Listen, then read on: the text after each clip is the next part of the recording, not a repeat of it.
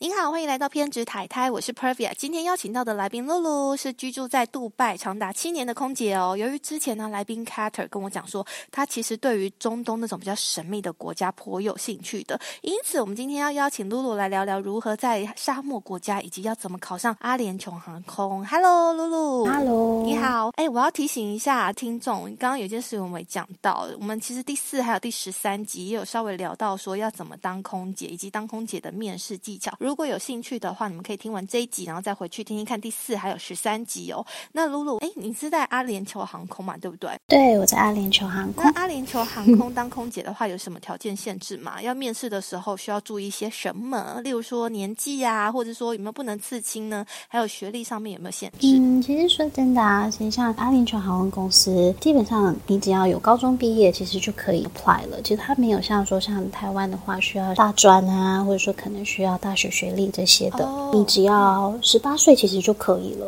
所以并不会像说，嗯、像台湾的一些航空公司一些 requirement 也许没有那么的高。不过像至于刺青的部分啊。公司这边他们就会比较要求你穿制服的时候肯定就是不能看到嘛。相当的你在 apply 的时候呢，你一定要 declare 说你哪里有刺青，而且要很明确的说，不管是有伤疤这些，全部都要 declare。那如果说有刺青的话，他基本上就不会录取，对不对？其实说真的，也不是说不会录取，他会问你大小。像我记得那时候我在申请的时候啊，他很特别，就会说，对哦，像我有有疤，他说那你的疤大概是多大？对你知道大概跟他讲哦，三公分、五公分这些。我也有朋友男生，他刺青他是刺在像他的腰部，可是他刺在背后，那他就稍微跟他讲说，哦大概是五六公分，然后还有另外一个是大概快十公分这样子。那他都有讲说在身体的哪个部位。哦，所以其实有刺青还是有机会，可是大小可能不能够太大，就是可能不要超过手掌，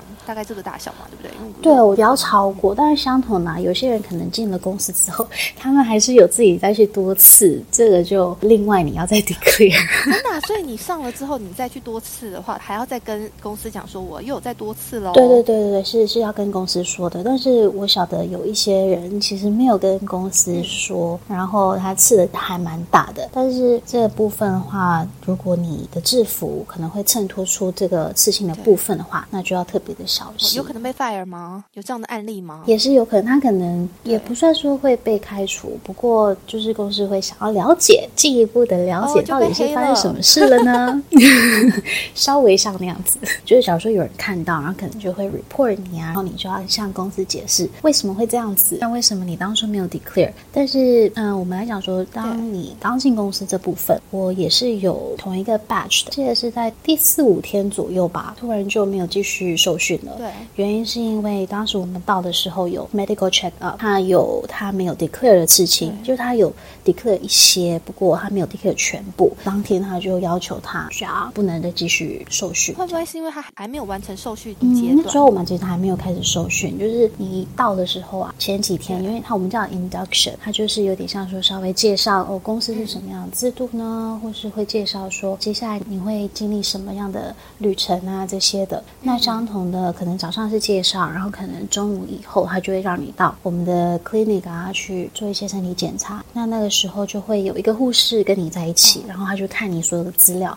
然后他就会要求你对说你哪里有伤什么的，就是看你的资料去做一个符合的 double 那 check。如果像嗯是年龄啊，我们知道年纪轻的话，十八岁以上就可以了。那如果到什么样的年纪，你就会建议说啊，没关系，你就放弃考空姐这个行业好了，因为可能大家不会接受。考到几岁就不要再考了啦。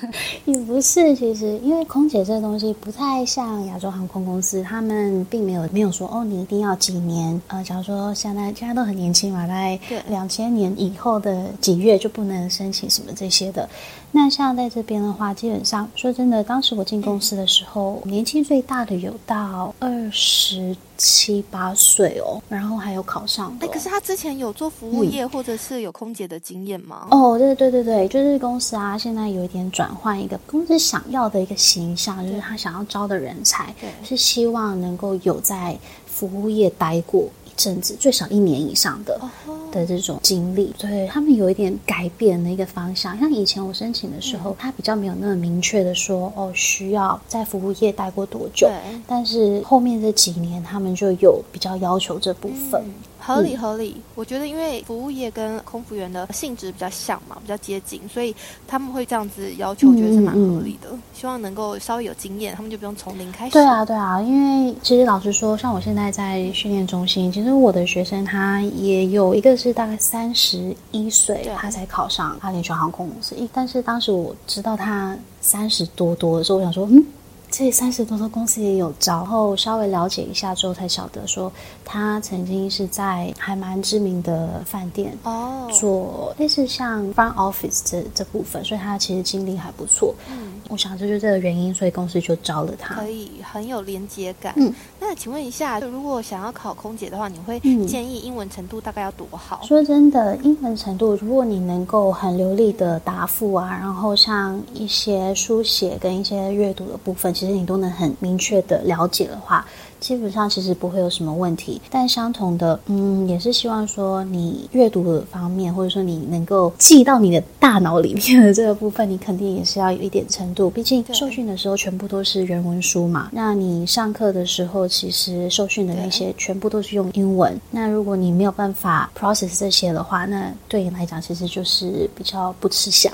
那有比较呃明确的，例如说就是多义的标准要到几分以上？我们公司其实没有要求就是这。一些多一的的成绩啊，因为当你在做一些 interview 的时候，我记得有一关好像会考你的英文，然后是公司给的这样。然后当时我的是，它会有一部分是阅读，一部分是填空，嗯，如果没有记错的话，对，所以其实他不会要求你要去考任何的，像长荣啊、华航这些公司，他们可能要求你推要多少多少分。对他没有这样要求啊，换个角度想也是比较活一点啦。对，我觉得算是应该是比较活一点的，毕竟这是公司给的嘛。那我们其实也不晓得说是怎么样才有过，或是怎么样没有过。但我想应该是一个综合的一个评估上。你在做 interview 的时候，他其实都是用英语，那你可以很流利的回答呢，或是你有没有自信的回答，其实都是一部分，他会融入说是不是需要这个人。那请问一下哦，整个面试的流程大概是长什么样子？可以让大家有比较具体的概念。如果今天要去考的话，了解。其实现在我们的面试啊，有做一些更改，像以前我们都没有，像在线上，他会有一个，我就好像叫做 higher view 还是什么的，反正就是一个他会问你问题。然后你就要自己录自己。我记得好像像 Scoot Air 这一种，新加坡的 Scoot Air，他们可能都有做这种方式。那现在 Emirates 就是有这样子的一个流程，你要先上传他一个 video recording，他问你一些问题，具体这多少个题目我不是很确定，可是我听说是三到五个题目。那这些题目可能就会围绕在说。嗯，像假如今天你在服务业啊，那你有这些客人，那你每一个都很重要。像例如有生日的啊，有像今天是庆祝他们的结婚纪念日的啊，或者是度蜜月的啊这些，或是有个老人他是可能生了重病，那大家都很重要。或是你有 V V I P，那你会先 prioritize 谁呢？为什么？就是像这种题目，很生活哎，这个题目。嗯，就还蛮生活的。但像以前我当时面试的时候，他会问的是。啊，如果是这样的人，你要先让谁上船？就是可能比较不活用，但是现在的题目都是蛮活用的。它就是你可以 relate。那请问学姐，像这样子的题目，你觉得怎么样的答案会是比较适合的呢？说真的，我觉得这个题目并没有对与错，只要你的选择。假如说今天我选择给啊这个老人，那你给的一个很合理的原因就 OK 了。那你也可以想说，我选择这个老人，因为我希望老人能够有像以前一样的一些经历，他可能能够重回他以前那个时候所体验的这些东西，嗯，或是说我选择这个生日的人，因为他也许他一生只有一次的十八岁，这原因其实你只要哪一个选择都好，只要你能够好好的解释为什么，而这个为什么是合理的，那其实就是 OK 了。哦。所以这个为什么永远都比什么还要重要哦。对对，那你继续还有接下来的其他。流程吗？嗯，有的，就像你这个 video 呃 recording 上传之后呢，他就会邀请你，例如说会是 invitation only，也许就是一个邀请函，说 OK，那这个时间这个地点你来到这边面试，或是也有可能是 open day。他会说 OK，那我们现在，那你上传了这个 video，我们喜欢你，那有这一些 open day 的时间，那你可以去选择你想要什么时候进来，都是有可能的。但是依目前来讲，我听就是学妹他们在说啦，大部分都是 invitation 比较多。那陆陆续续在亚洲的部分也开始有在招人了，因为毕竟亚洲就疫情的关系嘛，然后亚洲刚开放没多久，对，所以他们才最近才刚开始招亚洲的。但在欧洲这部分啊，大部分都是 invitation。那所以像如果说被招到 invitation，然后进去之后，他们开始会有什么样的面试的状况呢？大概有几关？嗯，我所了解的是，你 invitation 给你之后呢，你进去的它是有两关，一个是小组的讨论。那小组讨论这些题目也很类似，就是为什么你会选择这个？像我刚刚讲的这些。很类似这样的题目，然后这是小组的，小组完之后，他就会再筛选要多少人，或是也有可能是大一点的 group 的一个讨论。对，看你那一天是遇到什么样的考官。我有听人家讲，有时候是 small group discussion 先，然后才 big group discussion，也有 big group discussion 先，然后再小的 small group discussion。看那天考官他们想怎么做，但是一定会有两个，就是大跟小的 discussion。完了之后呢，会有 English exam，它就是给你考英文嘛，就是阅读跟一些填空的部分。当天他也会参差一些，要摸高，我记得是好像是两百一十二公分。然后你是可以垫脚的，就只要垫脚后摸得到两百一十公分的话就可以喽。对，就可以了。我知道有有那种一百，好像是一百六十公分的一个很很很小只的小女孩，然后她还是可以摸得到。以前我们是一百五十八公分就可以，现在要一百六十公分。那面试过程结束之后啊，我想 大家也会很想知道说，如果今天要去面试哪一家航空，像例如说 Emirates、卡达，然后还有新加坡航空的话，哪一家航空公司的薪水？是比较高的嘞。我觉得薪水的部分啊，都会其实差不多，看你怎么花，看你怎么使用。说真的，因为我晓得就是在新加坡航空的部分啊，他们是要自己租房子的，是公司没有 provide 这个部分。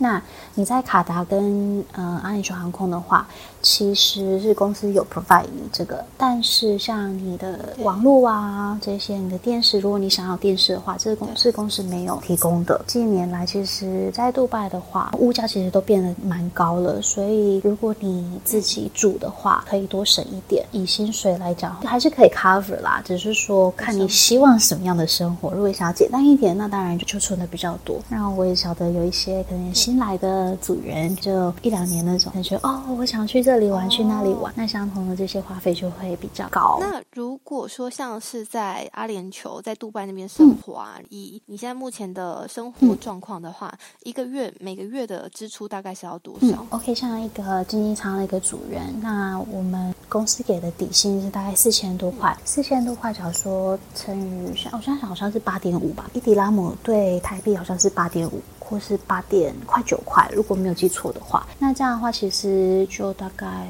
三万六以上，差不多你的薪水一个底薪哦，底薪的部分。嗯，假如说我们说三万六好了，三万六，说真的有大概一万五至两万台币。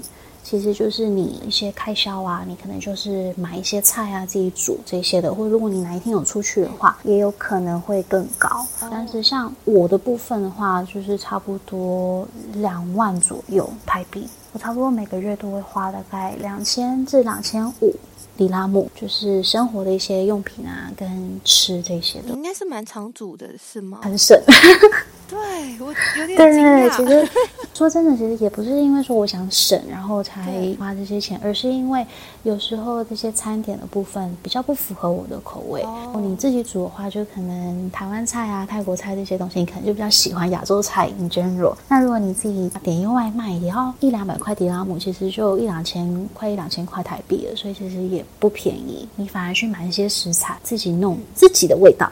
反而就会更喜欢。好，没错，因为我那时候我朋友他是在卡达，然后他跟我讲说，点外卖的话一次大概就是一千块台币，就跟你讲的也差不多啦。然后我就说那就是三倍啊！对对，真的有，你知道就是我记得那时候点了鼎泰丰，然后鼎泰丰来送的时候，我记得好像是一。